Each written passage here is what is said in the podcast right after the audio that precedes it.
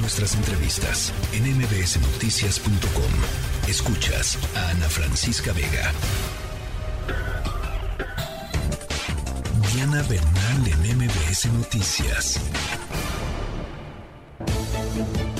Bueno, ya no hay em, más tiempo para patear el balón. La factura o el, es el CFDI 4.0 será obligatorio para todos los contribuyentes a partir del próximo 1 de abril. Diana Bernal, llegó el momento.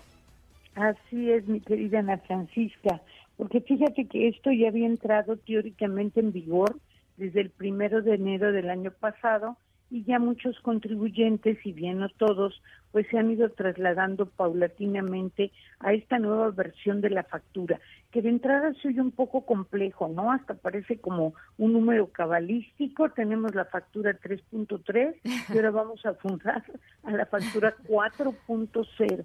Pero en realidad lo que significa es como darles una denominación a nuevas versiones digitales que contienen mayores características para asegurar que las facturas pues cumplan con los requisitos que el SAT ve como ideales para que haya menos robo de identidad, para que haya menos empresas que facturen en forma falsa. Y por eso ahora sí ya dijeron, dijo la administradora general de servicios al contribuyente, que a partir de este primero de abril pues ya tendremos que facturar todos los que facturamos con la factura 4.0 o bien Ana Francisca, todos los que, tu auditorio que va y compra algún equipo de cómputo, compra un celular, compra algún mueble para su oficina, pues también tendrá que estar muy atento a que ya le den la factura 4.0.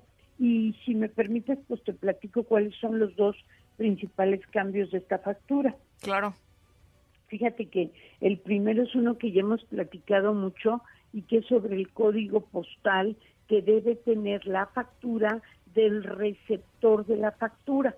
Aquí fue donde hubo todo aquel problema de que los trabajadores tenían que conseguir su constancia de situación fiscal, llevársela a su patrón, ¿te acuerdas? Sí, que hasta hicieron colas, este, días, en fin, no, o sea, tremendo, tremendo y por eso fue que se aplazó esta factura, claro. porque ya a los trabajadores se les paga también por CFDI o factura de nómina y entonces pues no se podía lograr que los millones de trabajadores pues verificaran su código postal y se lo proporcionaran al patrón. Entonces lo que hizo el SAT con el nuevo jefe del SAT, el licenciado Antonio Martínez Dagnino, fue que en todo lo que va del año ha permitido que los empleadores, que los patrones puedan acceder a su portal y en ese portal puedan cargar por una sola ocasión toda la lista de sus trabajadores con su RFC y a cambio el SAT valida de inmediato, bueno, no de inmediato, tarda 10 días en dar ya el código postal validado.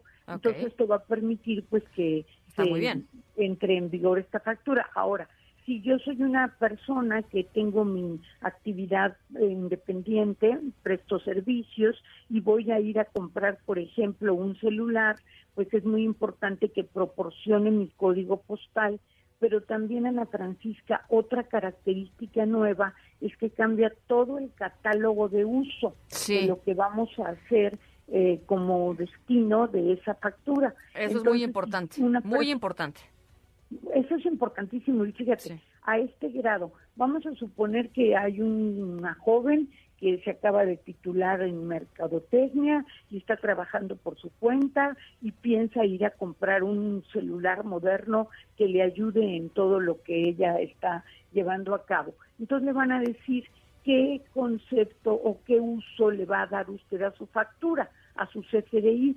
Entonces, pues, la verdad la gente se queda con cara de decir qué, y eh, muchas veces te dicen las empresas, pues póngale gastos en general. Bueno, allí ya tenemos un error, porque todo lo que es teléfonos celulares, equipos de cómputo, muebles de oficina, todo eso no son gastos, todo eso son inversiones y se tienen que ir restando en varios ejercicios. Entonces, para concluir esta parte, si yo acepto el comprobante como gastos, después voy a entrar en un complejo proceso para poder cancelar el comprobante, pasarlo a inversiones y poderlo restar de mis ingresos. Entonces sí, sí es un poco complejo y aquí lo importante sería tanto ver los tutoriales del SAT como pues hablarle a tu contador, a tu contadora y si no tienes presupuesto para eso, acudir a Prodecon.